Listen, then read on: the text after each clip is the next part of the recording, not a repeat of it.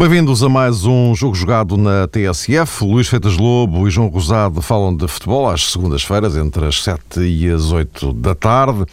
Estamos na última semana de transferências, bem entendido, e estes próximos dias, até sexta-feira, 31 de agosto, ainda podem definir muita coisa no que respeita aos plantéis das equipas em Portugal. Na Europa também, mas é do caso português que queremos naturalmente falar. Porque se é verdade que uh, se completou ou está quase a completar, porque ainda falta o Sporting Rio Ave, a segunda jornada da Liga Portuguesa, com os eh, principais candidatos tendo um determinado plantel, nada nos garante que daqui a uma semana o plantel seja idêntico. Aliás, existe uma alta probabilidade de não ser. Uh, nesta altura fala-se de várias hipóteses, de alguns raids que estarão aí no horizonte visando jogadores, nomeadamente do Futebol Clube do Porto e do Benfica, eh, com a entrada de Modric no Real Madrid. Dizem os ingleses que João Moutinho passou a ser um alvo sério do Tottenham de André Vilas Boas. Hulk, entre amanhã e quarta-feira, terá o seu futuro decidido. No que respeita ao Benfica, nomes como Witzel e Ravi Garcia, que inclusive terá sido observado ontem em Setúbal pelo Manchester City, ajuntaram um nome que já vem de trás, o de Cardoso, enfim, entre outras hipóteses, continuam na mesa como possibilidades para deixarem o campeonato português. Ora bem, é sobre isto e que tipo de consequências é que isto pode ter daqui para a frente que iremos conversar uh, hoje. Meus caros, uh, bem-vindos. Uh, eu proporia que João começasses tu hoje. O João Rosado está em Alvalade, ele vai comentar o jogo para a TSF, o Sporting Rio Ave. João, eh, proponho-te que eh, olhasses para o que pode vir a suceder. Enfim, não vamos entrar aqui no terreno das especulações sobre quem sai ou quem não sai. Estamos num cenário de hipóteses, mas um cenário que não é tão absurdo assim, pelo contrário. Eh, olhando para isto eh, e olhando também por aquilo que fica para trás, um fim de semana um, com muitos golos, um fim de semana de goleadas. Eh, até que ponto é que tudo isto que se avizinha para os próximos dias não poderá vir a condicionar o andamento do campeonato, ou seja, eh, a partir de uma terceira jornada que eventualmente pode ser jogada num quadro diferente. Sim, é verdade. Boa tarde a todos. Eh, Mário, eu acho que aquilo que já se passou este fim de semana ilustra uma coisa que também pode ser concluída a partir da primeira jornada, ou seja, os clubes grandes, eh, aqueles que concorrem para o título português, não estão, apesar de tudo, eh, muito afetados eh, no plano anímico por estas notícias que dia após dia vão acontecendo e hum, podem muitas vezes eh, suscitar muita expectativa entre os adeptos, causam naturalmente alguma turbulência interior, mas depois, dentro das quatro linhas, olhando para os resultados de Porto, de Benfica, de Sporting e de Sporting Braga, se calhar é possível constatar que o grau de influência externa não foi assim tão grande como isso. É bom sinal, é sinal que os treinadores mais ou menos têm sido capazes de proteger os respectivos grupos de trabalho. É sinal também de alguma maturidade por parte dos jogadores que estão mais em foco no mercado e se certos uh, jogadores uh, de Porto, Benfica, Sporting Braga estão sempre uh, referenciados como alvos, também tem muito a ver com isso, com o seu comportamento desportivo e, sobretudo, com a forma como conseguem ser mais ou menos imunes a determinadas pressões, porque tudo é avaliado, tudo é tido em consideração quando um grande emblema internacional vem, neste caso, ao mercado português enfim, a apetrechar-se e levar um jogador de grande dimensão, ou seja, também o comportamento extra desportivo, digamos assim, eh, pesa como fator eh, de contratação. Por isso, respondendo diretamente à pergunta, penso para já ainda não se assistiu ao chamado efeito eh, devastador e por outro lado, Mário Luís, também acho que hum, olhando para estas últimas notícias, há coisas que nos obrigam a uma reflexão provavelmente um pouco mais uh, profunda e podemos, se calhar, uh, equacionar uh, aqui um cenário um pouco diferente daquele que tem sido anunciado um pouco por todo o lado. E estou-me a referir concretamente, por exemplo, a esta notícia sobre o interesse do Manchester City em Xavi Garcia. Um, pode ser, obviamente, real. O Manchester City é um clube que está ainda no mercado, como se calhar todos os grandes da Europa. O que eu acho é que não ia mandar ninguém ao estádio do Bonfim para ver em ação Xavi Garcia num desafio frente ao Vitória de Setúbal para poder aí carimbar para que Mancini desse ou não o aval à contratação eh, de Xavi Garcia. Ou seja, há coisas que estão projetadas eh, há muito tempo, tal como falámos no programa anterior, há realmente determinados nomes que equivalem a determinadas novelas e depois, mais tarde ou mais cedo, conhece perfeitamente o desfecho dessas novelas. Van Persie foi um exemplo, Modric é um exemplo ainda mais atual. Ou seja, eu acho que realmente os próprios adeptos eh, dos, dos clubes grandes em Portugal devem ter essa consciência que às vezes determinadas notícias não correspondem exatamente àquilo que se passa uh, na realidade. E se calhar uh, a tal uh, capacidade que alguns clubes já revelaram para permanecer imunes a determinadas notícias tem um pouco a ver com isso. Apesar de tudo, há coisas que são planeadas com o seu tempo e nem todos os negócios eh, são tão de última hora como isso. Era basicamente isto que pretendia dizer eh, neste primeiro momento. Luís, o que é que te parece o, o andamento das coisas? E agora vamos entrar na reta final, não é? Sim, no fundo temos esta semana que com, com o tic-tac da bomba relógio de, de, de, transferência, de eventual saída de um dos craques dos nossos grandes para, para grandes clubes estrangeiros e é evidente vamos perceber onde é que vai arrebentar essa bomba. Aquilo que me parece é que há os timings de negócio, e isso já falamos nisso a semana passada, e, e muitas vezes eh, eles são deixados para a última semana, que é onde eventualmente se podem fazer melhores negócios. Eh, na perspectiva dos do, na perspectiva desportiva dos clubes portugueses e dos seus dirigentes até na eventualidade de perceber eh, o que significa verdadeiramente a saída deste ou daquele jogador em termos de influência desportiva dentro, dentro do, do clube, dentro da equipa. Agora, aquilo que me parece é uma coisa muito simples. Eventualmente, estes negócios já podem estar preparados, como estava a dizer o João, ou pelo menos previstos, poderem acontecer, mas se é assim, na minha opinião, também deve estar previsto a eventualidade de substituições. Isto é, eventualmente não há um jogador igual ao Hulk ou um jogador igual ao, ao Witzel, sobretudo ao Hulk, eh, em termos daquilo que ele faz mas eh, se isso acontecer, se o jogador sair, eh, e o Porto já está a prever essa possibilidade muito forte há muito tempo, eh, imediatamente logo a seguir aparecer outro jogador. E estamos a falar num período em que o mercado fecha dois ou três dias depois desse jogador sair, ou se, eventualmente até no mesmo no último dia, portanto tem que ser operações quase simultâneas. E portanto terá que haver também este jogar das, das equipas portuguesas, estamos a falar da realidade portuguesa, eh, de forma muito, muito inteligente e de forma muito, muito rápida no mercado. Isto tem que estar sempre mesmo preparado, quase cirurgicamente, um bisturi negocial para, no caso de Hulk sair, atual, eh, automaticamente o Porto ativar uma, uma alternativa. Uh, no caso do Benfica, a mesma coisa. Se sair a Rabi Garcia uh, ou, ou Witzel, automaticamente ativar outra alternativa para o plantel. Porque de outra forma, estes jogadores saírem, e é estes que estão em cima da mesa, mais o Moutinho no caso do Porto, uh, desequilibram claramente as equipas. E começa-se a definir o campeonato nestas coisas. Isto é, isto aqui não ganha jogos, não são pontos que se perdem, mas vai ser consequência depois disso, as derrotas e as vitórias. Porque o campeonato muitas vezes decide-se nestes últimos dois ou três dias de mercado, porque são dias de facto cruciais a saídas destes jogadores e depois se perceber se os clubes têm ou não velocidade para encontrarem substitutos, pelo menos para as posições, para não se notarem depois uma, uma grande, uma grande lacuna. Vamos ver. Eu não sei se a questão do Manchester City, como o João dizia, não acredito que viessem cá ver para ter a última palavra sobre o jogador, mas repara, como o Manchester City, como eu já referi a semana passada, como, como, como o Chelsea, como o Paris Saint-Germain, movem-se por, por princípios completamente diferentes do, dos critérios desportivos como se, como se movem outros clubes, como, como o Tottenham ou, ou até o próprio Real Madrid, até o Barcelona. Né? E já temos uma transferências meramente desportivas.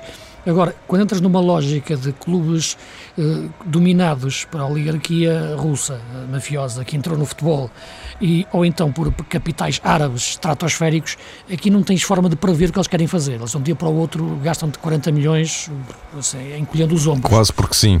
Quase porque sim. E até a eventual transferência do, do UK para a Liga Russa entra nesse, nessa, nessa equação, não é? Porque de outra forma, desportivamente, tu imaginares o, o a jogar na Rússia, num, na Liga Russa, o que é que ele fica a ganhar em relação à Liga Portuguesa? Desportivamente, não fica a ganhar nada.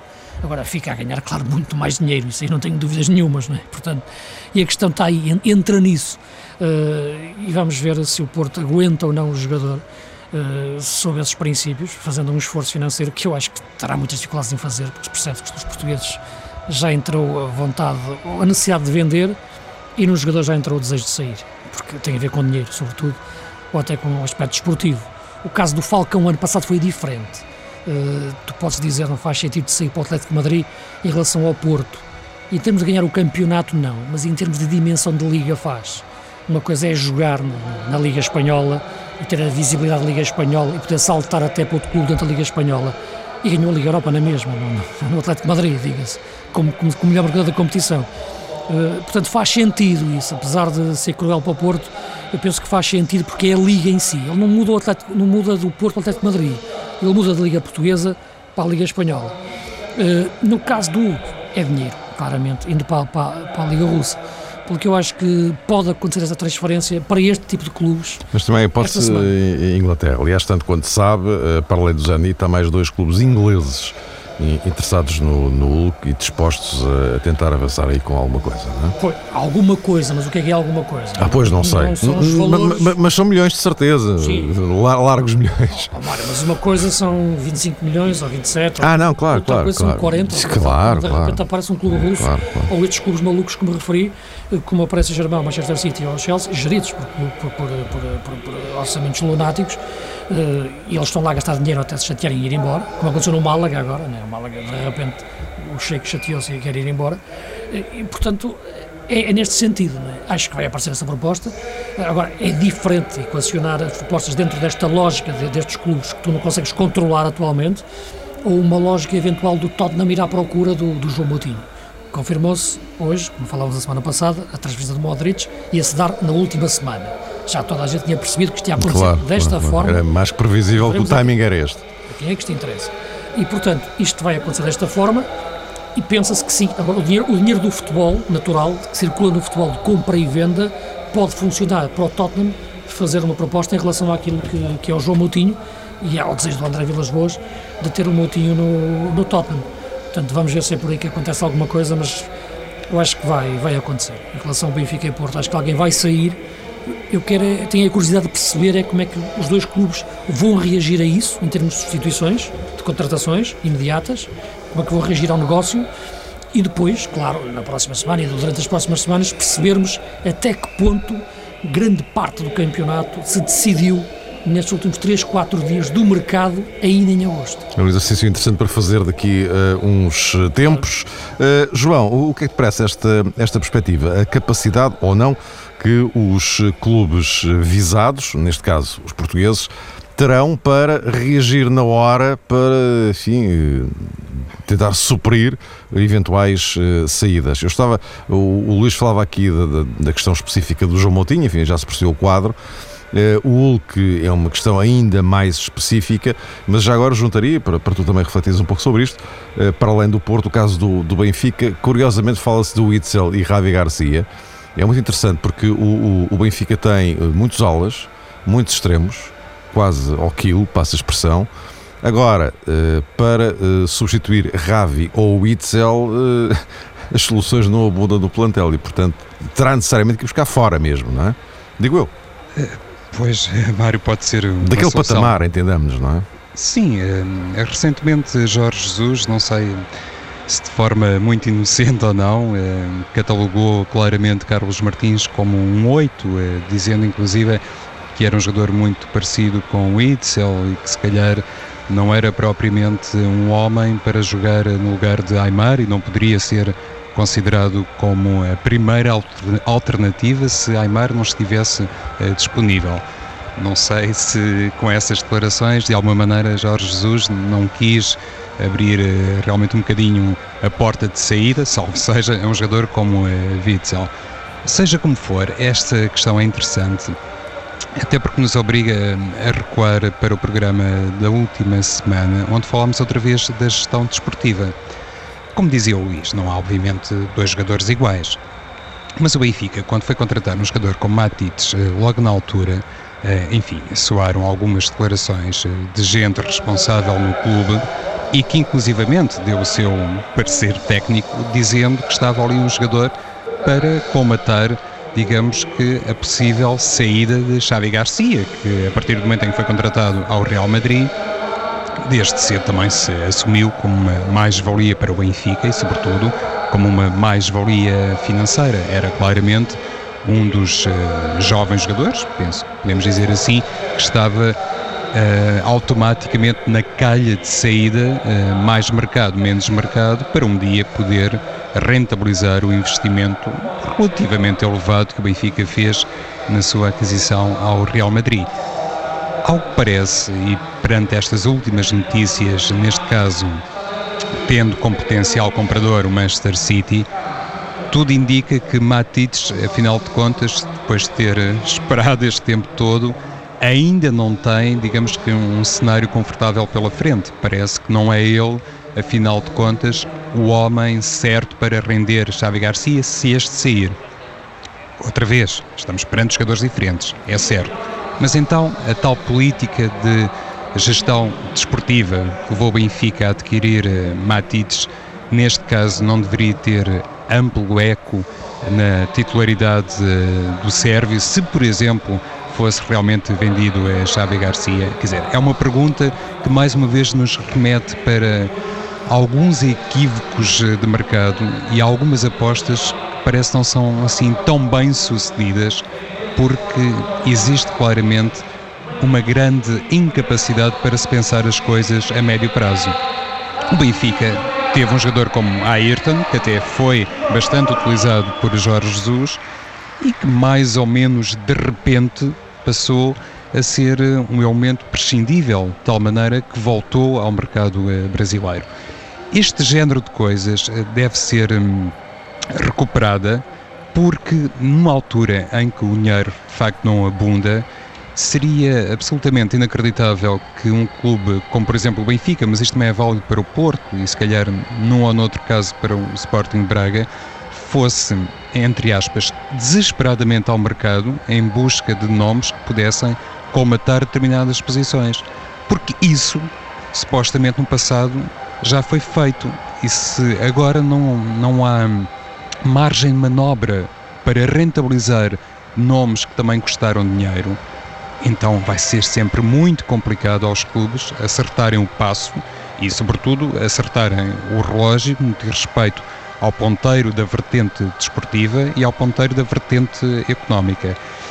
Há aqui um, um, dado, Mário, que se calhar também é conveniente lançar, que diz, por exemplo, respeito ao Sporting Braga, eu há pouco falei no Clube Binhoto, porque também tem soado com alguma insistência uh, nos últimos dias que Lima pode sair para um, outro clube português, concretamente para o Benfica ou para o Futebol Clube do Porto. E aqui sim já, já temos uma questão diferente, porque neste caso trata-se de reforçar a concorrência direta. É evidente que até poderíamos... é uma transferência doméstica, é, é, é, um outro quadro, mas é um quadro muito interessante, porque de facto, não é? Pois. É um mercado interno, que é uma coisa que, da qual normalmente não, não se fala muito, porque também é verdade que os grandes não o utilizam muito, não é? Exato, não, e eu estava a levantar esta questão, porque além de o IMA poder reforçar um concorrente direto, eh, digamos assim, ainda que a troco, enfim, de algum outro jogador, nunca se sabe, mas independentemente disso, o Sporting Braga Uh, tem demonstrado nos últimos anos ser capaz de fazer o tal aproveitamento dos jogadores que saem de universos como os do Benfica, do Porto e também do Sporting eh, Clube Portugal. E isso pode ser também um grande desafio para António Salvador, sobretudo se a equipa amanhã garantir eh, o apuramento para a fase de grupos da Liga dos Campeões. Luís, queres pegar já nesta aproveitar este andamento também, porque aqui a questão Braga também não é, não é irrelevante. Né? É evidente que todos sabemos que Porto e Benfica, enfim, têm o peso que têm, mas uh, o Braga não é, não é, completamente irrelevante aqui. E Lima é Lima. Não, mas o Braga move-se ainda num terreno diferente em termos, em termos financeiros, comparando com, com, com Porto e Benfica. Portanto, consegue encontrar os seus substitutos no mercado interno uhum. sem, sem dilemas existenciais. Dizer, o Braga não vai contratar um, um lateral ao Passo de Ferreira para depois, passado um mês, achar que ele não serve para nada. Dizer, isto é, o Braga contratou o lateral direito do Passo de Ferreira, o Baiano, e ele foi titular na equipa, que depois jogou até, para o título até perto do final do campeonato. O Benfica contratou um lateral a Passos Ferreira e passado um mês concluiu que o jogador não servia para nada, como o Luizinho. Percebemos que não é, não é opção. Portanto, o Braga. E o Braga depois foi buscar o Ismaili. Foi buscar o Ismaili ao Olhanense e jogou. Foi buscar o Miguel Lopes, já ninguém se lembrava que existia, e trouxe, regressa a Portugal, titular e acabou a jogar o Campeonato da Europa. Portanto, o Braga, quando compra, compra com critério. Não, não, não acerta sempre, mas. E quando não acerta, em geral, é quando contrata lá fora. O Braga, aí sim, em nível internacional, raramente acerta mas a nível interno, quando contrata jogadores a clubes que estão a, a, abaixo do Braga, não é? Como é evidente, e acima do Braga, são só os outros três grandes, uh, e já acerta. E, e, valoriza os jogadores de uma forma que, que, que, me surpreende, inclusive. O caso do Paulo Vinícius, por exemplo, que era um jogador que, que no Leiria às vezes era lateral, outras vezes era, era central. Portanto, há muitos exemplos no, no Braga, Custódios, muitos jogadores que estavam quase adormecidos que no Braga atingem dimensões fantásticas e jogam na seleção e até saltam depois para outra vez para clubes ainda maiores em Portugal. Uh, portanto, o Braga consegue encontrar sempre uma, uma forma de, de, racionar e de reagir mais, mais terreno. E, portanto, não tenho dúvidas nenhuma. Se o Lima sair, o Braga no mesmo dia apresenta um jogador ou, ou encontra alterações. E, aliás, tem, tem, tem dentro do plantel, não tem outro Lima, é verdade. Também não existe outro Lima. Uh, na forma de jogar, mas consegue encontrar a forma de se equilibrar competitivamente. Até porque o Braga ainda tem, gera os fracassos de outra forma. O Braga, se conseguir ganhar um campeonato ou ficar perto do, do título, é, é, fantástico, mas se não ficar, também não, não há aquela ideia de fracasso, de crise, como existe em Benfica ou, ou Porto e ainda Sporting. Agora, o que o João diz é verdade. Agora, estes jogadores, o Ayrton e, e, e o Matites, eh, por exemplo, mas sobretudo Matites que ainda, fica, que ainda está dentro do plantel do Benfica, foram jogadores que foram entendidos como possíveis ocupar essa posição. Uh, e, nós, e não vejo porque é que ainda não possam ser apostas nesse sentido. Portanto, é, a mim o que me faz alguma dificuldade em entender é como alguns jogadores desvalorizam tão facilmente eh, dentro de, de, de, da observação muitas vezes do, do, Benfica e por isso te falava no caso do, do, do Luizinho eh, não percebo como é que em tão pouco tempo um jogador é contratado e depois se perde a, a confiança nesse jogador em relação ao Matites o Matites pelo que eu conhecia de vê-lo jogar na Holanda, ele era um 6 que às vezes jogava, jogavam com dois pivôs, portanto o que é diferente jogar sozinho, não é? Ele pode jogar naquela posição, na minha opinião. Agora, na forma como o Jesus quer jogar, que é com um 6 muito fixo, quase trinco, como, como, como o Ravi, o Matites não tem a mesma cultura de, de, de, posição. Portanto, isto aqui é uma questão muito, muito, muito específica daquilo que o treinador quer. Eh, agora, acho que o Benfica pode ter eventualmente ali, ali uma opção. Agora, percebeu-se no jogo de, de Setúbal que, que Jesus já pensa em algumas alternativas, na forma como se referiu ao Carlos Martins, na forma como se referiu, como gostou de ver uma nova dupla no ataque e tirou o Cardoso numa fase que não é normal ele tirar, numa fase do jogo, com 3-0, com um resultado feito, tirou o jogador ainda muito longe do fim. Percebe-se que ele já procura novas soluções para a equipa na eventualidade desses jogadores saírem. E Cardoso também pode ser um jogador que esteja eventualmente no mercado ainda. Não é? Uh, em relação ao Carlos Martins, tenho uma leitura, eu não acho que ele seja um 8, não é? Ele será mais um 8,9, qualquer coisa do género, porque eu acho que eu vejo mais próximo de um 10 do que, do, do, do que de um 6, digamos assim. E por isso, dentro do 8, vejo mais próximo de terrenos do 10 do que de terrenos do 6, porque não estou a vê-lo ocupar a posição do, do Witzel, uh, ou não, não entendo muito bem a interpretação que o Jesus lhe deu, pelo menos não, não é a leitura que eu faço de joguei com, se joguei com o Witzel, não, não jogo com o Carlos Martins. Eu acho que o Carlos Martins está mais próximo do Aymar do que do Witzel. Sendo que, curiosamente, ele ontem uh, chegou a ter ao mesmo tempo o Witzel cá atrás, quando, quando retirou o Ravi Garcia. Mas aí e o Carlos, exatamente, claro, claro, claro, claro, exatamente, do, exatamente. No fundo, o Carlos Martins jogou no lugar do Witzel e o Witzel Pô, exatamente, exatamente, é? exatamente, é isso mesmo. Uh, João. Mário, eu, eu, pegava hum, naquilo que há pouco estavas a dizer, quando até traçaste, digamos que uma avaliação uh, justa sobre o plantel do Benfica e disseste qualquer coisa como isto, tinha muitas soluções para os corredores laterais e poucas soluções para a zona central. Penso que foi mais ou menos isto é, que é. disseste. Ocorre alter, esse risco, alter, melhor ah, dizendo. Sim, sim, claro. Se, se ficar sem, sem Witzel ou, ou Ravi Garcia, ou os dois, sei lá. Pois. É, é, é, é mais complicado colmatar aquela, aqueles, eh, aquele espaço eh, do que nas aulas. Nas certo. aulas tem, é, é quase um uma dúzia isso. para cada lado. E, e, e, nesse patamar, eh, para, para dizer isto, Mário, nesse patamar é verdade que o Benfica parece que faz uma aproximação àquilo que tantas vezes eh, temos debatido no jogo jogado, ou seja, o próprio Futebol Clube do Porto tem realmente de, é, é, essa matriz, continua a ter poucos médios e então se sair João Moutinho, enfim, mais grave em determinada perspectiva fica o panorama para Vitor Pereira em, em determinado sentido. Tens razão, tens razão. Mas em determinado sentido, porque a grande verdade é esta: os clubes grandes estão desejosos eh, de vender em Portugal, os grandes clubes portugueses. Por isso também existem as cláusulas. Eh, eu estava há pouco a observar Rui Patrício em exercícios de aquecimento. Renovou agora pelo Sporting, tem uma cláusula de 40 milhões de euros. Se o Tottenham ou o Manchester United ou outro clube qualquer grande da Europa aparecessem amanhã com 40 milhões para dar ao Sporting, Rui Patrício saía já.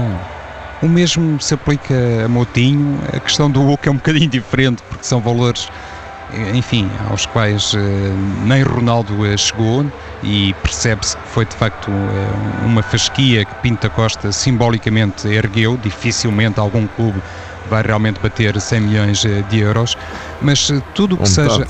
Ou, metade, mas tudo o que seja dentro de, de, dessa cifra, Mário, dos 50 uhum. milhões, para qualquer clube nacional seria estupendo. Uh, sairia, se fosse preciso, o plantel todo, se qualquer jogador tivesse uma cláusula a rondar os 40 ou os 50 milhões uh, de euros.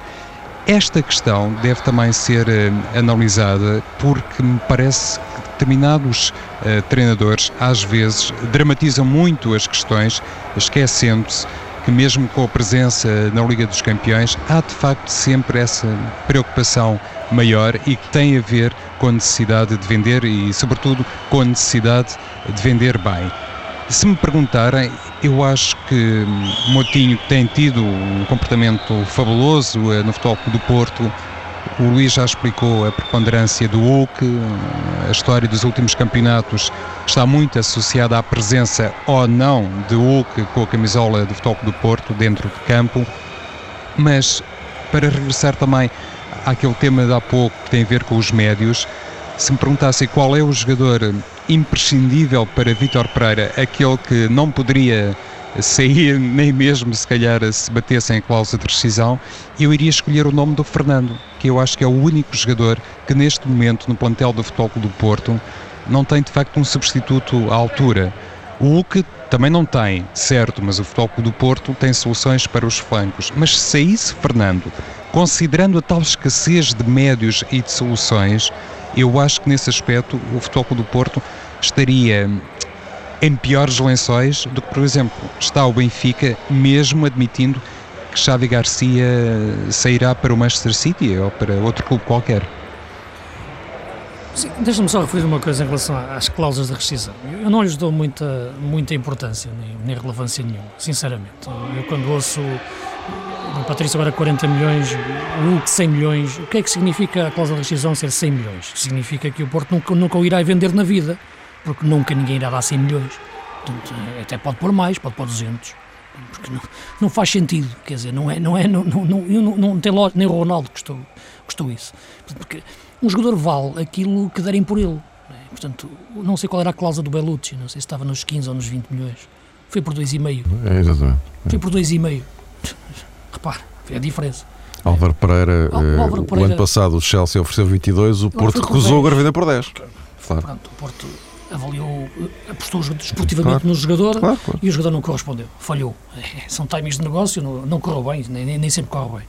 Portanto, estes valores das cláusulas de rescisão são completamente coisas fora da, da, da realidade e, existem para tentar blindar o jogador, existem talvez para dar mais força negocial, existem eventualmente para uh, avisar colocar de pré-aviso os eventuais compradores de que aquele jogador tem que abrir os cordões à bolsa, mas a verdade é que chega-se à hora da verdade e percebe-se duas coisas. Qual é a situação financeira uh, do mundo e do futebol em si, e não há dinheiro nesta altura para, para cláusulas destas. Uh, e, e, a outra tem a ver com aquilo que é o rendimento esportivo do jogador nesse, tempo anterior. E, portanto, isso é decisivo para a cláusula, para, para, para, para, para o negócio que se vai fazer. E por isso eu dizia que nem sei se será, terá sido positivo para o Porto o Hulk ter ido aos Jogos Olímpicos. Foi em excesso de peso, acabou no banco, uh, marcou um gol na final, é verdade, mas não fez exibições que colocassem grandes de Inglaterra completamente com as orelhas em pé para contratar o jogador.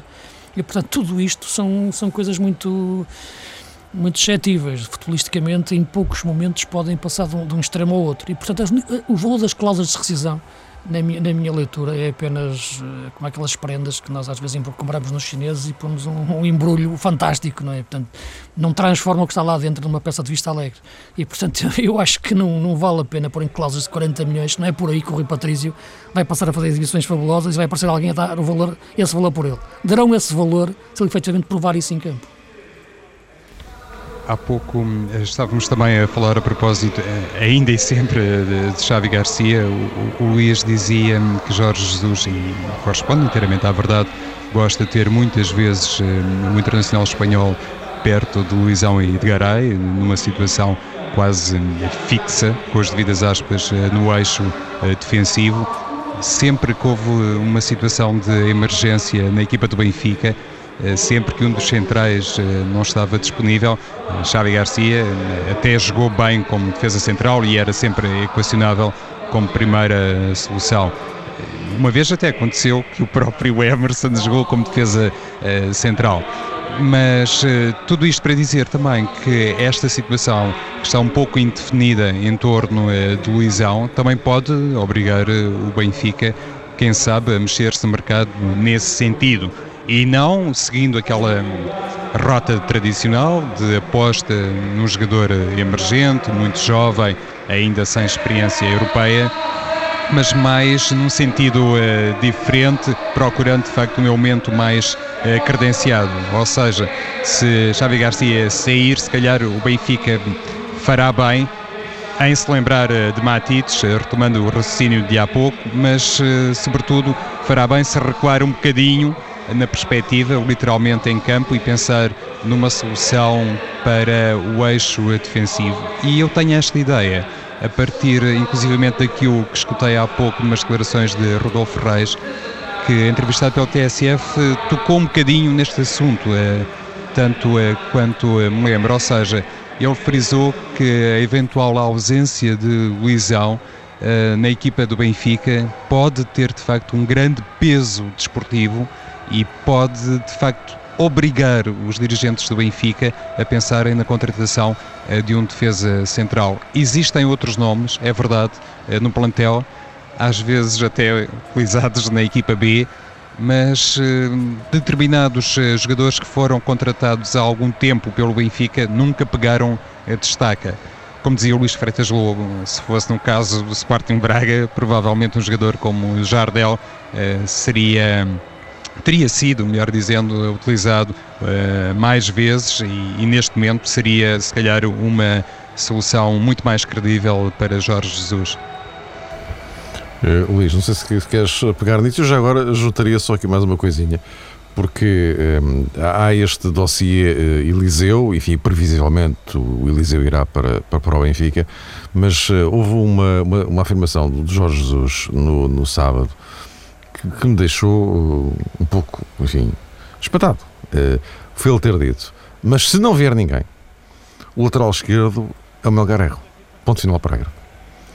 Uh, se não vier ninguém, isto é, se uh, Eliseu, a contratação de Eliseu não, não resultar, não é? Sim, por isso, foi por isso que eu referi há pouco a questão do, do Luizinho, sim, mas uh, é, a opção, é a opção dele. Pois, isso, mas espantou-me um pouco, não é? Porque, é porque, obviamente, se o Benfica está a tentar o Eliseu e previsivelmente irá conseguir, é porque entende que coisa, porque se, se fosse Melgarejo, ponto final, não é? Não iam buscar Eliseu nenhum, não era preciso, não é? Isso tem a ver tudo com uma questão de política desportiva e de quem, quem a controla e de quem a determina, e isso pode ser deixado apenas ao livre-arbítrio do, do, treinador nesses, nesses momentos e, de, e, dessa forma tão, tão linear. Eu acredito que as coisas não se passem assim, que sejam discutidas, embora depois, claro, ele, ele acabe por decidir, ter a última palavra. Agora, aquilo que me parece é que eu não sei se o Melgarejo vai dar ou não, eventualmente, um bom lateral esquerdo, um bom defesa esquerdo, até pode ser que sim. O que não faz sentido nenhum é as coisas começarem desta forma num clube como o Benfica. Acho que aquilo que tem lógica, ou noutro clube qualquer, mas no Benfica por maioria de razão, como é evidente, pela dimensão que tem, é contratar um defesa esquerdo de raiz que lhe garantias para jogar naquela posição, desde o início, competitivamente, sem qualquer tipo de, de, de problemas. Começar com uma adaptação que eventualmente até pode dar certo, uh, não me parece o, o, o melhor princípio. Portanto, é a opção, no entanto, do Jorge Jesus ir por este caminho. E, portanto, e pelos vistos, a política desportiva do clube, que passa, como é evidente, pela sua direção, pelos responsáveis pelo futebol, onde está claramente acima de todos, não sei se existirá mais algum, o presidente. Portanto, permite que as coisas sejam assim. A partir daí são todos responsáveis por isto. Não vão dizer só que a culpa é de Jorge Jesus, também é de quem permite que as coisas sejam assim. Portanto, é na minha, é na, na minha leitura isto. Portanto, o Jorge Jesus tem a leitura de querer o Eliseu. O Eliseu é um jogador que interessante, sem dúvida nenhuma, que fez uma excelente exibição ainda na semana passada na Champions uh, pelo Málaga frente ao Panathinaikos, jogando meia parte uh, médio ala esquerdo e a outra parte a médio ala direito. Portanto, para se perceber também portanto, do que é que se está aqui a lidar, não estamos a falar de um defesa esquerdo de raiz, fixo. Aliás, exatamente, exatamente. Quando jogou na seleção nessa posição, penso que foi no jogo particular que fizemos na Dinamarca, Uh, Sim, fizemos. Espera aí, espera aí, eu não posso agora, não consigo situar. Isso. Mas...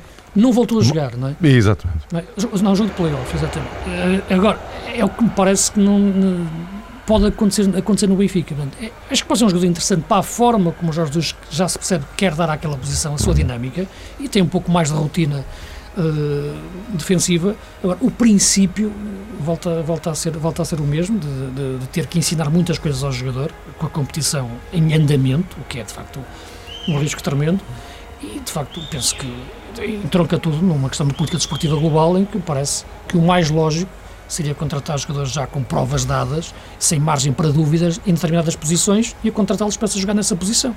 Eu acho que é assim que funciona em todos os clubes no, de, de, top no futebol, no futebol, europeu. Não me lembro de, de casos diferentes eh, destes, de, eh, pelo menos de grande sucesso. João, eh, não sei se queres acrescentar mais alguma coisa em relação a isto, porque eu depois guardaria os últimos minutos para espreitarmos aqui esta Semana Europeia do Futebol Português. Sim, só para dizer que esta questão em torno de Eliseu, no fundo, também reflete aquilo que abordámos há uma semana, ou seja, até considerando as palavras de Jorge Jesus, que disse que há largos meses que o Benfica segue uh, um determinado jogador e que esse é o único alvo, digamos assim, para a defesa esquerda, isso também prova que de facto os clubes uh, vivem um bocadinho na expectativa e contam com o forcing dos jogadores para em última instância, mesmo à beira do fecho do mercado, uh, garantirem um ingresso num emblema diferente. É tal situação de índole técnica, digamos assim, também tem a sua preponderância. Toda a gente se queixa mediaticamente muito do facto do mercado estar em aberto, mas toda a gente também conta sempre com essa postura, essa teimosia e essas eh, demarches que interiormente cada jogador segue no clube que representa, mas que quer deixar de representar e provavelmente eh, Eliseu, não sei, Uh, também está a fazer o seu forcing e é realmente um, um, jogador que pode vir para o Estádio da Luz. O, o, que depois, se isso acontecer, também deve ser na minha opinião, abordado tem a ver com o seguinte, e todo este processo de hum, aprendizagem de Melgar Erro, toda esta forma uh, que vou certamente Jesus já perder uh, muito tempo para o adaptar uh, ao lateral, que reflexos é que isso tem depois no comportamento do jogador? Alguém que foi contratado porque tinha de facto e, e permanece com essas qualidades, todos nós presumimos isso, de, de índole ofensiva, foi eh, um destaque no Passos de Ferreira jogando ao ataque, chega ao Benfica, é adaptado para o lateral esquerdo, está a fazer esse processo de aprendizagem. E se de repente chegar Eliseu ou outro nome qualquer, uh, Melgar Erro, uh, enfim, avança outra vez no futuro e, e, passa a ser outra vez um elemento uh, equacionável para o ataque é também uma questão que, no fundo, nos eh, situa na tal gestão desportiva que é feita sempre muito eh, em cima do joelho e nunca com uma perspectiva alargada.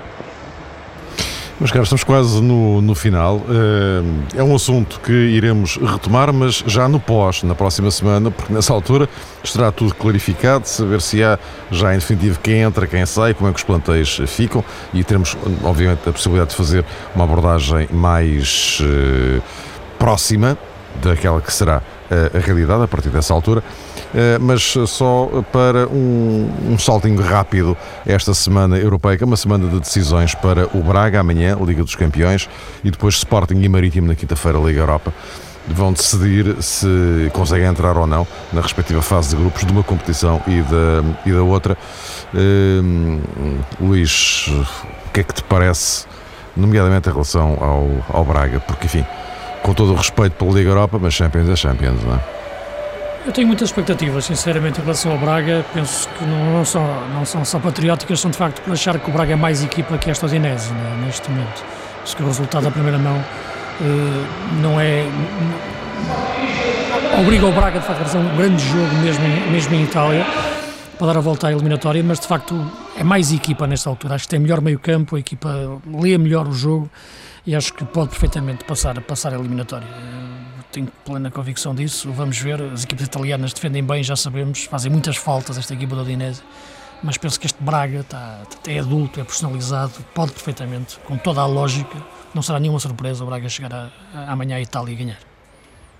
João, um último sublinhado olhando para, este, para o Eurofutebol. Sim, o, o Luís já disse quase tudo. Realmente o Sporting Braga parece-me em excelente condição em todos os capítulos para ultrapassar o Dinese, mas atenção, o Dinese poupou oito jogadores na partida disputada em Florença. Não sei se no capítulo físico eh, pode existir aqui algum fator eh, perturbante, sendo que José Peseiro também poupou algumas unidades na recepção ao Beira-Mar. O que eu acho acima de tudo é que hoje já existiu uma mensagem positiva por parte de António Salvador, que fez questão de tirar responsabilidade na medida do possível, bem entendido, aos jogadores, dizendo que não era drama nenhum se por acaso o Sporting Braga seguisse para a Liga Europa e não conseguisse o apuramento para a Liga dos Campeões. Mas, eh, apesar de tudo, penso que o resultado e a maneira como o Sporting Braga eh, soube reagir em casa deixa algumas expectativas eh, no ar, atendendo sobretudo à forma como a equipa do Braga tem sido capaz de jogar um futebol que, inclusive no contra-ataque, é capaz de fazer moça e o exemplo do Estádio da Luz provavelmente